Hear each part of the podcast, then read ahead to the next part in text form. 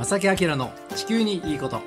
皆さんこんにちは正木明です。小木恵美子です。今日は8月の2日とうとう8月ね月が変わりました、ね、皆さんどのようにお過ごしでしょうか、はい。えー、月曜日の午後1時を回りましたが、えー、やっぱりこの今のこの時間帯って一番ね気温が上がる時間帯でもあるので、ね。えー、はい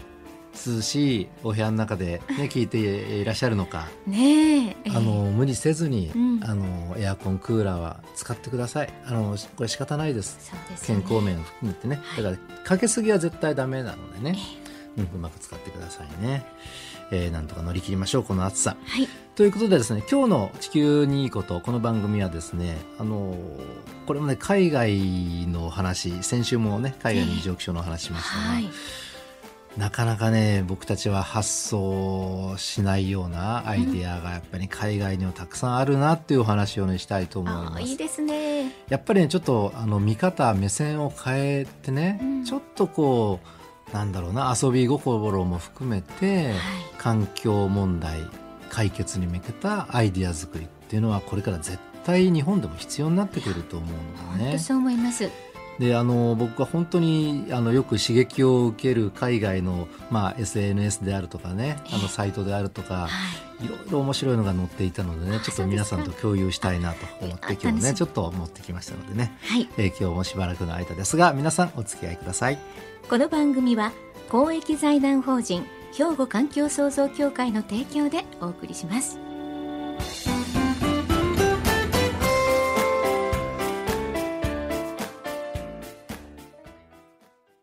兵庫環境創造協会地球温暖化防止自然環境の保全再生子どもたちへの環境学習など皆様と共に身近な暮らしの中で地球環境を守るための取り組みを進めています。人と自然が共に生きる21世紀の豊かな環境づくりを兵庫環境創造協会。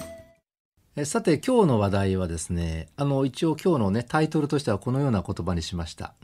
目から鱗、うん、海外発自然に優しいアイデア。いいですね。自然に優しい様々なアイデアをですね、それも海外発のものをね、今日は少し集めてきました。なるほどな、っていうのがね、結構あるのでね、皆さんとちょっとね、今日は共有しましょう。お願いします。一つ目はですね、野生動物保護編。いいですね。今本当にね、うん、あの日本でも熊森協会とかね、うん、あのいろいろやってる活動してる団体がいっぱいありますけれども。あのニュースにも最近よく出てきますね、はい、熊が里に降りてきた、うん、ねとか農作物を荒らしてしまうとかね、えー、あの人間との共存って難しいなって皆さんもね、このニュースそういうニュースに触れる、えー、機会が非常に多くなっていると思うんですが、ね。えー、その野生動物保護編お国はフィンランドからです。そうですか。で実はねあのこのスタジオの写真があるんですが、えー、どんな写真かというとですね、はい、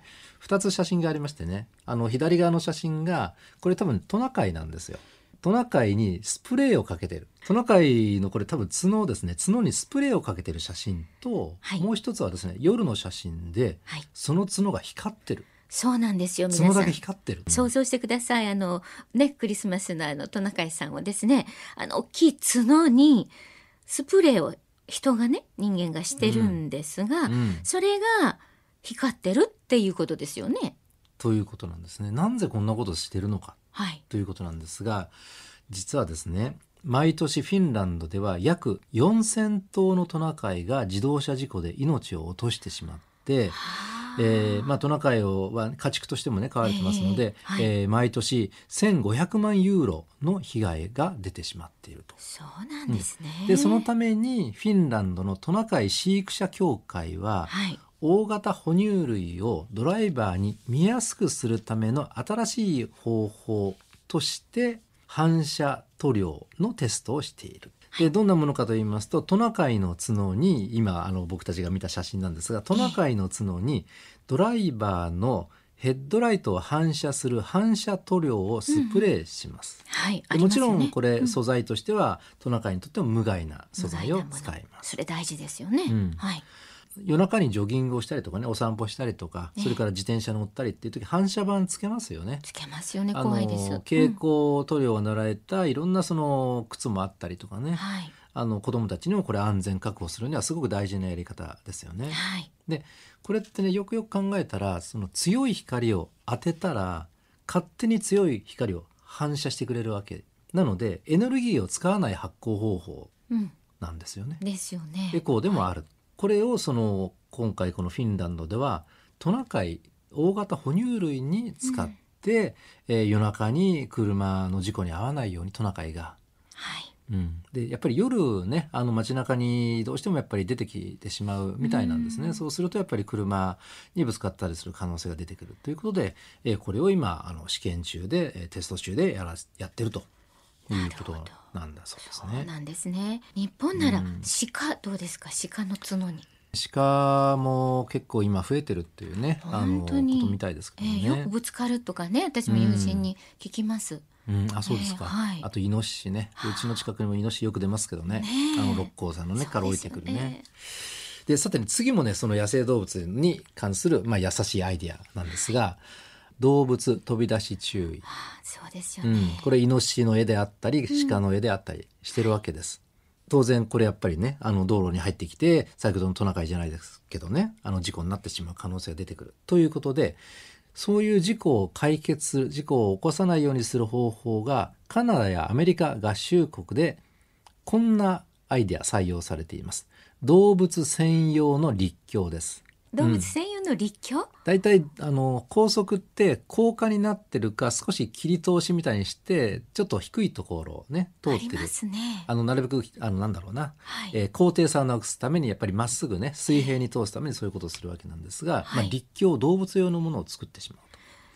でアメリカのユタ州では高速道路、えー、の、えー、事故なんですが、はい、2年間で鹿98頭、うん、3頭のムース2頭のエルクえー、複数のアライグマ、クーガ、えー、彼ら彼女らが、えー、自動車事故で亡くなってしまっている。なるほど、うん、で、ね、アメリカにはですねこの他にもフロリダのキージカという種類の鹿であったり、えー、カリフォルニアの大角羊などあの道路での死によって生存を脅かされている21の絶滅危惧種も存在しているんだそうです。そうですね、うんでこれらの致命的な事故の数はね残念ながら増加していまして、うん、えー、最近報告された15年間で野生動物と車両の衝突は50%増加してしまい毎年推定100万から200万頭の大型動物が運転手によって殺されていますというふうに研究者はおっしゃっております。これは本当に真面目に取り組まないとダメですよね真剣にね。でこれも実はねスタジオに写真があるんですが、はいすね、あのまさにもうグリーンが植わってる立教なんですね。はいね結構ね大きいんですよ。幅どれくらいあるのこれ。えー、っと12 30メートルぐらいかな？40メートルぐらいかな？結構大きな立教の写真なんですけども、ね、はい、今私もね見せていただいてるんですが、うん、皆さんにお伝えしたいんです。ある程度のなんていうか木まではないですけどこう草っていうんですか、はい、こう何か植物もねあの一緒に備わってるというか植えてらっしゃるのか持ってきてるのか。はい、でね実はね同じカナダ、えー、からの情報なんですが、ええカナダはですねその鹿もいるんですけどもあの熊の生息数も多いですね。であのカナダの有名なリゾート地として、はい、えー、まあ、皆さんご存知と思いますがウィスラーという場所があります。はい、行ったことあります、えー、スキーリゾートでも冬場ねありますけれども、はい、実はですねあのウィスラーではこれまた立教とは別の話なんですけども、えー、熊が食料を求めて人の住むエリアに降りてこなくて済むように、うん山にベリーを植えるんだそうです現地の人は。でもこれが一番ですよ、うん、あのベリーってあのブラックベリーとかね、えー、あのラズベリーとかはい、えまあ、えー、木いちごとかそういうものですよね。ね。あの熊の食べ物。うんいいですよね。いいですよね。ねはい、実際日本でも豊岡の方でね、うん、あの植樹をしようということで、あの正木さん実は私ちょっと参加してきたのがあるんです。うん、やっぱりそういう果実をね実るまあ実のなる木を植えてあげるっていうのは一番の対策だと思います。なんかそういうことをしてます。これでその、えー、えー、なんでしょう、えー、山から里に降りてくる熊をなくしましょうっていうこれいいやり方ですよね。ですよね。大体日本の場合はその野生動物が里に降りてくると殺処分というね、うん、こうすごい怖い言葉がありますが。そうですよ獣害とかねなんか、うん、えー、ちょっと待ってっていうような、うん、そんなどっちがねなんか害なのかって思ってしまうぐらいね胸が痛い。ね農作物食い荒らしたらやっぱりでそれで生活されてる方にとったらもちろん被害なわけでやっぱりそれはなくさなきゃいけないんだけども、はい、そのやり方ですよね。そうですねうんまあ、この殺処分というこんな悲劇をね未然に防ぐ方法っていうのはまだまだちょっとねアイデア、えー、海外から仕入れてね、うん、あの僕らもいろいろ考えながらねあのいいものを作っていければいいかなと思います。さてここで一曲お届けしましょう。ジョニー・ミッチェルで「ボースサイズナウ」です。はい。ということで、えー、今日の地球にいいことはですね、自然に優しい様々なアイディア、はい、海外発のものをいろいろね、ねえー、見つけてきましたので、ね、ご紹介していますが、はい、ここからはですね、エネルギー編です。エネルギー編。うん、いかにこう環境に優しいエネルギーね、えー、作り出して使っていこうかというお話なんですが、はい、あの海外はやっぱりね斬新なんですよ発想がね。で特にやっぱりね環境先進国である北米をはじめとする、まあ、欧米なんか進んでるって感じはしますよね。でね、あの皆さんも僕もそうなんですが、イメージ的におしゃれでしょ？堅苦しくないというかね。なんかこう、楽しんでるというか、なんか余裕が生活にある感じはしますね。あれ何なんでしょうね？いや国土国土の大きさが人の心もあのだって家だって半端なく広くて大きいじゃないですか。でもね日本も大きい海があるんですよ。大きい海ありますよね。はい。はい。でも心の広い人もいますよ。いやいらっしゃいます。まさきさんも私もそんな狭くない、ね、違うか。えー、いやいや、まあね、ねありますよねイメージね。ありますよね、はい。なかなか僕たちはね、本当にアイデアが不足してるなと思うんですが、あの日々暮らしねしていくにあたって必要なのはまあ電力。になりますよね。そうですね。で今はですね自然エネルギーを使った発電に注目が集まっていて、まあ、技術開発も急速に今伸びてきている状態。でどれぐらい伸びているかついこの前ねこんなニュースがありました、はい、経済産業省は2030年の時点で太陽光の発電コスト太陽光発電のコストが原子力発電のコストよりも低くなるという予測発表しました要するに自然エネルギーで電気を作った方が原子力発電よりも安く済みますよっていうのを国の機関が発表したんですよこれって大きいですよね。めちゃくちゃ大きいです。ね。何の意図があるのかってちょっと勘ぐりたくもなるんですが。いやでもこれは本気でみんなが大事なことに気づいたんじゃないかなって私はそう思いたいですよね。はい。で同じ発表でねこの国のエネルギー基本計画っていうのも発表されてるんですがこれによりますとこの2030年の時点でなんですが1キロワットアワーあたりのコストが